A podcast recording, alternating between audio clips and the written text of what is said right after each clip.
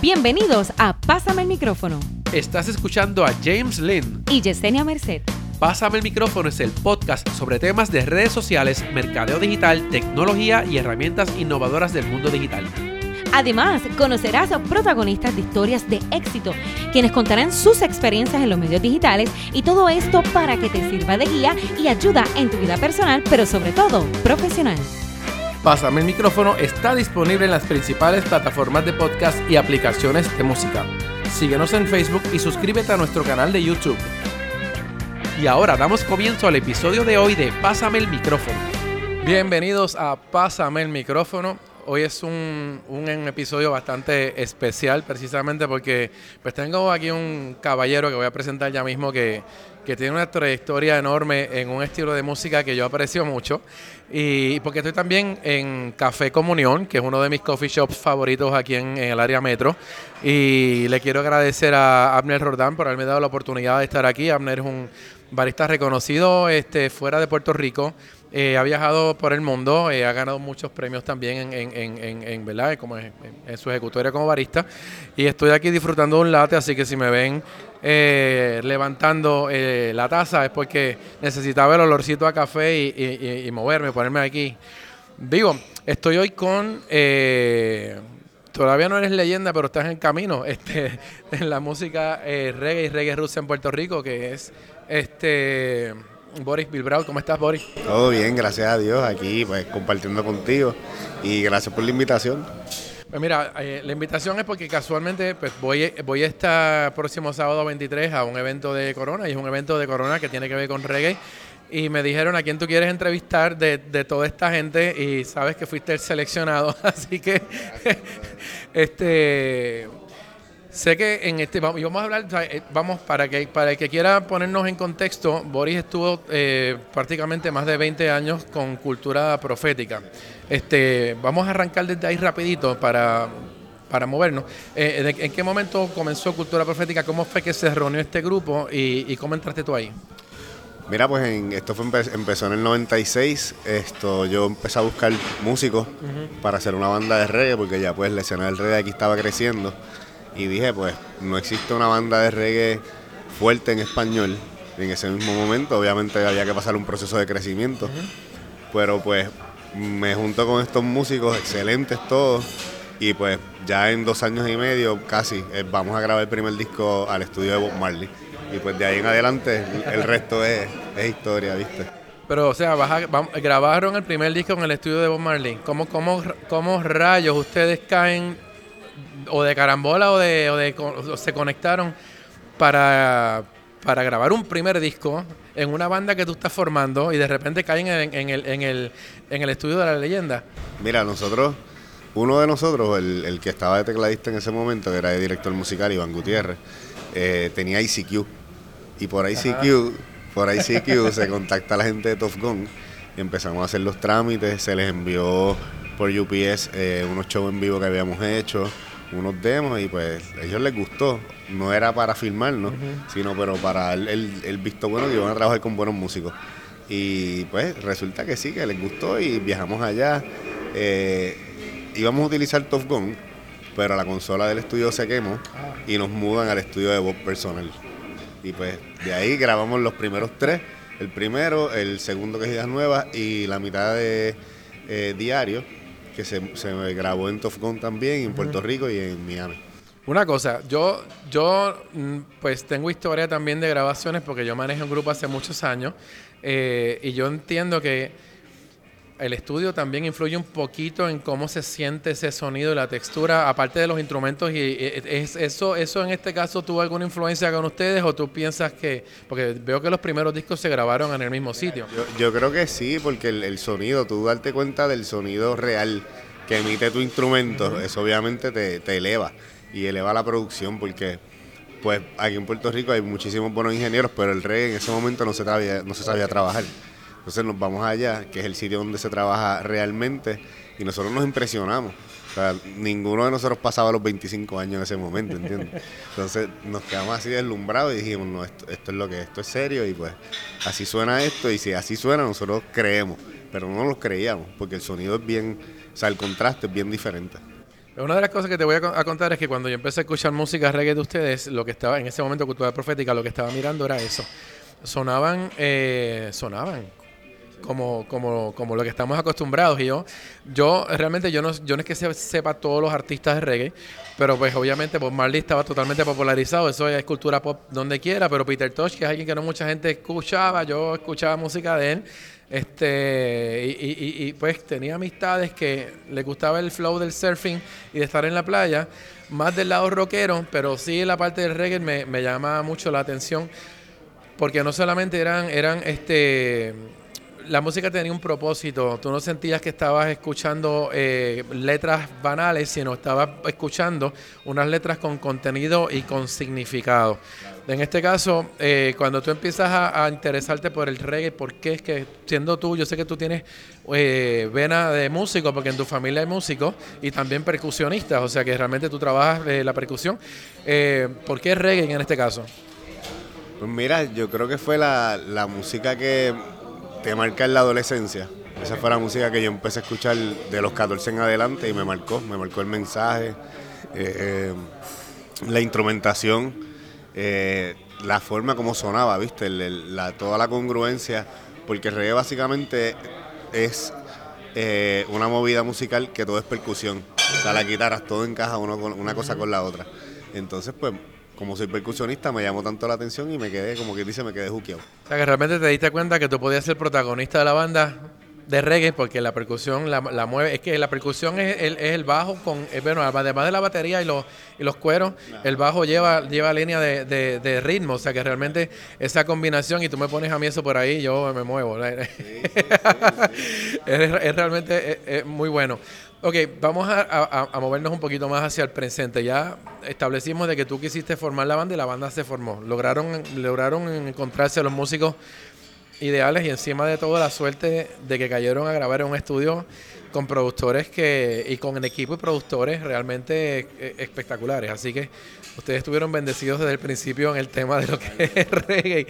Eh, ya llevas creo que un año, un poco más de un año trabajando tu proyecto como solista. O sea, eh, ¿en, qué momento sentiste que estabas en una camisa de fuerza? Si fue eso, o que tú, tú di- decidiste, que yo quiero, yo necesito hacer otras cosas eh, estando en una banda espectacular. Pues yo, el último concierto grande que fui de ustedes, eh, que lo tuve que cubrir también como, como fotógrafo, fue con, con Los Cafres en, en un pastizal del anfiteatro Loris Muñoz Marín por allá, que ese concierto estuvo una, una cosa espectacular. O sea, este yo lo pasé increíble y aquello era una, una tarima full de músicos, que es lo que me gustó a mí. Había metales, había este, o sea, tú te sentías como si estuvieras en, en un, en un mega concierto, en un super estadio y estábamos en nuestro patio eh, sonando con los más grandes de, de- Bueno, ustedes son los más grandes de Latinoamérica, pero los cafres son gigantescos y estaban las dos bandas juntas. Bueno, o sea, yo creo que es- esta movida, obviamente, luego de que pasó una situación conmigo en la banda, yo decido eh, realmente no regresar. Por, porque quería, pues obviamente, verme y probarme yo solo, completamente. Eh, como que fueron 20, casi 23 años. eh, y yo dije, bueno, este es el momento de, de concentrarme, de encontrarme de nuevo y volver otra vez a hacer música. Y creo que me ha venido súper bien, o sea, no, no me quejo, no tampoco, o sea, me sufro tampoco la salida porque creo que es parte de, la evolución de uno de ser un, como ser humano, ¿viste? Y, y- y creo que me, me encontré, o sea, volví a Jamaica después de 15 años sin ir a Jamaica y me encuentro con que yo dije, wow, o sea, vamos a seguir haciendo música. Esto es lo que a mí me gusta. Eh, encontré un buen amigo productor también allá en Jamaica que tiene una banda que se llama Earthquake Eh, y ahora mismo la banda está tureando, pero es la banda que más turea ahora mismo de Jamaica. Y me dijo, vente, vamos a producir tu disco. Hice la mitad allá, la otra mitad la estoy haciendo aquí en Puerto Rico, con la banda, con los árboles, y créeme que yo mismo me estoy llevando una sorpresa. ¿Y la banda la, la montaste tú mismo o encontraste una banda que ya estaba hecha? ¿Cómo, cómo formaste tu, tu, tu grupo musical? Pues mira, eh, a raíz de todo esto, muchos músicos empezaron a llamarme, se empezaron a brindar. Yo fui a llamar, llamé a dos o tres músicos específicos que necesitaba y me dijeron que sí. Me dijeron que vamos a hacerlo, vamos a hacer tu proyecto. Y, me encontré con la sorpresa de que, o sea, en, básicamente en casi un año que llevamos ensayando y la banda suena, suena bien, bien fuerte. O sea, O sea, que hubo gente que hubo gente que, que descubrió una oportunidad cuando tú dijiste estoy por mi cuenta, quiero hacer trabajo y realmente pues también tenía gente que, que estaban deseosos de colaborar contigo. Sí, sí, o sea, es que siempre pasa. Cuando el, el material que uno tiene y la calidad del trabajo de uno, yo creo que es impecable, la gente siempre está ahí. Esto, y siempre hay buenos músicos que reconocen eso y se sumaron. O sea, fue como que por un imán, ¿viste? Llegaron. Y, y súper, o sea, yo me, yo me llevo la sorpresa de que aquí hay muchos músicos que tienen potencial para muchísimas cosas que ni ellos mismos saben, ¿entiendes? Que tú le sacas el potencial porque tú ya uno conoce. Claro. Pero sí, esto ha sido súper, súper, súper bueno, de verdad. Y entonces, en este caso, ya tú estás produciendo música porque entiendo que estás grabando un disco, pero tú has estado durante este año haciendo colaboraciones con otra gente. ¿Qué es lo que está pasando con, con, con aparte de lo que estás, porque de algo estás viviendo, este, ¿qué estás haciendo entonces a nivel musical, lo que has estado haciendo durante este año a nivel musical? Mira, este año yo estuve en México con la orquesta de, de ska, de allá de México. Ellos eh, se dedican a pues traer cantantes específicos y montan el repertorio. Compartí tarima con Bayano, eh, con una banda de ska también de España. Eh, estuve, creo que hice dos fechas en México, tres. Luego volví acá, seguí trabajando, hice lo de Jamaica. Eh, ahora hice una colaboración para un disco de un cantante de Bolivia eh, Matamba, que es tremendo cantante también. Eh, y bueno, y, ahí, y enfocado en mi disco, es que más bien es lo que estoy haciendo. Yo he escuchado música tuya que tiene sentido no solo reggae, sino tiene mezclas de ritmos. Tiene- Lo siento urbana, la siento experimental, las, no la siento línea full reggae como tal. Esto es parte de lo que viene en el disco nuevo, que lo estás grabando cosas que estás saliéndote de la caja. eh, no sé, para entiendo que lo que vamos a escuchar de ti este sábado tiene que ver con esto que se está grabando. ¿Qué, qué- qué- qué es lo que podemos entonces eh, esperar? Mira, yo voy a tener, voy a estrenar tres temas. El single que está sonando, que es Mi Palabra Vale, y dos temas más, que los tengo en sorpresa. Eh, tengo mi repertorio también, que hacía con cultura. Tengo las canciones, eh, canciones que a mí me gustan y que la gente me pide de Bob, que obviamente es- esa parte nunca la, la he dejado y ni la voy a dejar porque es una parte bien fuerte. Eh, yo creo que la gente se va a llevar una sorpresa porque más aparte de lo que se pueda estar trabajando musicalmente como el urbano, es, es, es lo que yo siempre he querido hacer, básicamente. Y creo que como que encontré el momento para poder proyectar eso. Una cosa, para quien no sabe, él no solo es percusionista, él canta. Entonces, el asunto con la, con la voz tuya, que es muy interesante, y con lo, con lo que estaba haciendo cultura, pero eh, en el caso tuyo en específico, es que no, no suena como otras bandas de reggae que se sienten imitación a los rockstars viejos del reggae, como digo yo, sino que yo siento un puertorriqueño cantando este reggae, o sea que, que se siente eh, se siente bien de aquí, pero sigue no, no, no deja ese espíritu de, de, de lo que es la música reggae. Eh, ¿Tú nunca trataste de imitar voces o, o tú dijiste, mira, yo voy a cantar con la voz que yo tengo porque esto es lo que es? Sí, es que también acuérdate que uno viene de, de la influencia de la salsa. Entonces, eso tú lo sientes. Y eso es lo, lo- lo bonito de esto, de, de mezclar la influencia.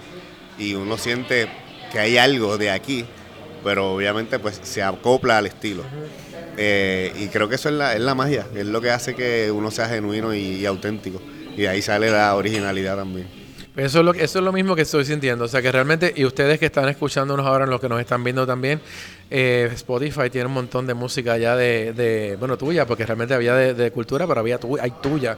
Y en YouTube estuve este, empapándome, pero de, de- música con colaboraciones, que tienes unas están excelentes. Y por eso te pregunté las colaboraciones, porque cuando la gente normalmente sale, eh, antes la gente se iba por su cuenta y se escondía en una cueva y no regresaban hasta que producían un disco.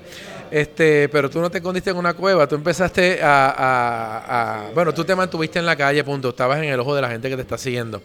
¿Cómo, cómo acepta o cómo manejó o, la gente el que tú estás ahora por tu cuenta? ¿Cómo tú ves eso? Yo creo que eh, para la gente fue algo un poco difícil porque después de ubicarte tantos años en un sitio y de repente no tenerte como que dónde ubicarte, pero pues obviamente si me siguen, si me han seguido todo este tiempo, pues obviamente sigo trabajando. Eh, pero también mucha gente me ha dicho como que es el momento, o sea, como que han aceptado que, que sí, que es el momento para yo poder hacer mi propia música con pues la experiencia que tengo con músicos nuevos, eh, con lo que está pasando, obviamente en, el ambiente musical y, y, la estoy aprovechando al máximo, o sea, creo que no es cuestión de, de dejar de hacer algo, es cuestión de evolucionarlo y continuarlo de mejor forma. Tu banda se llama Los Árboles. ¿Por qué son Los Árboles? ¿Dónde está la, línea de, escoger ese nombre? Mira, pues, la canción Árboles, eh, con Cultura, pues la canción, obviamente, una de las canciones más exitosas que yo tuve con el grupo. Y mucha gente me decía, ponle el, ponle el nombre al grupo, ponle Árboles. Esto, y obviamente, pues yo entiendo, o sea, desde que tú siembras una semilla va creciendo, eh, la corteza se hace firme, y pues de ahí en adelante el árbol sirve para lo que sea. Yo pensaba que te, te, te te moviste, pero te quisiste llevar un pedacito de lo, de lo que sembraste entonces al otro lado, que fue lo que yo pensé más o menos. Claro, porque es lo que te digo, es, es continuar lo que estoy haciendo, eh, y, pero evolucionarlo a mi forma, ¿entiendes? Y en cuanto a la lírica, la letra de tus canciones, ¿por qué línea está corriendo? ¿La línea de protesta, la línea de, romántica, la línea, eh, no sé, tú sabes que aquí hay, hay, debates en cómo debe llevarse el reggae, este, ¿por dónde vas tú? Por las dos, yo creo que lo romántico hay que mantener un balance siempre.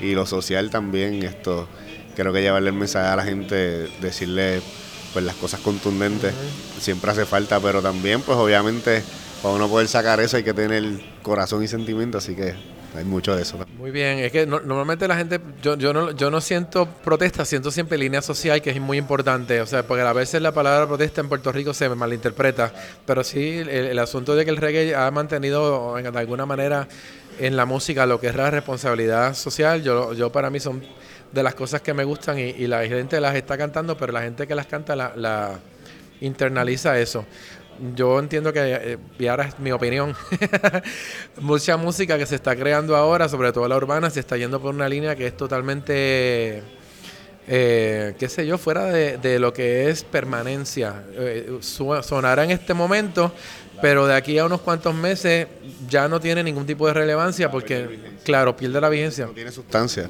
Creo que es música, obviamente, que, que es lo que es el formato ahora para uno eh, lograr pues chartear, entrar en premios, bla, bla, bla, todo ese tipo de mecanismos.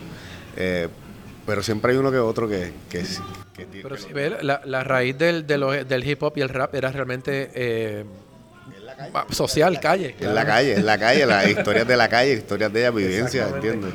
Y, y pues obviamente eso como que no se ha perdido, pero se ha tratado de disfrazar de otra forma. Así que... En internet, ¿qué estás haciendo? Porque yo te encontré por todos lados online. Sabes que este, este podcast tiene que ver con redes sociales, cómo la gente se proyecta. Veo que, que sí lo estás haciendo. Eh, de los canales de redes, eh, ¿cuál es tu favorito? ¿Dónde la gente puede encontrar más información tuya? En Instagram. Casi siempre estoy en el Instagram moviéndome, qué sé yo. Y en Facebook también los combino, los dos. Eh, Twitter no lo uso mucho. No me gusta mucho el Twitter. Pero, pero pues el, el Instagram es un poquito más fácil. Tienes que tener un, botoncito que te tuitee mientras tú Instagrameas y, y qué sé yo, aunque sí, ya que lo dijiste, pues entonces entiendo que por Twitter, tú, digo, por Instagram tú también recoges o, recibes eh, el inbox lo tienes cerrado o lo estás recibiendo inbox de la gente. Sí, sí, recibo mensajes, sí, sí. No, yo soy bastante accesible, ¿viste? Sí me gusta también tener contacto, ¿viste? Con la gente y, tener feedback de muchas cosas. Eh, el sábado, ¿sabes a qué hora te toca tu su set? Me dijeron a las 9 y 50 hasta las 10 y cuarto. O sea que tú vas a llegar en el momento donde eso va a estar bien encendido. Me van a dar ese break, así que espero que todo el mundo se decida allí y eso va a estar bien chévere. Yo creo que el, este festival, este tipo de festival hace falta aquí. Eh, el montaje, eh, la educación a la gente también de lo de, lo de las costas que está pasando aquí, un montón de cosas. Pues se une mucho la música reggae a eso. Sabrás que yo hice un reportaje con Save the Beach y la música de fondo fue reggae también, porque realmente eh, es el feeling que nos da cuando estamos en, el área tropical, en las playas, y, gracias a Dios que estamos somos parte del archipiélago donde esa música eh, surge. Así que eh, tú con tu trayectoria, pues, y sabes que lo digo yo porque lo he leído, pero él, estabas en una banda donde estaban considerados la mejor banda probablemente de Latinoamérica en el caso de lo que es el, reggae en español y, y, es algo que, que, pues, que, sale de aquí de Puerto Rico. Sí, totalmente. En, una anécdota bien eh, específica con eso.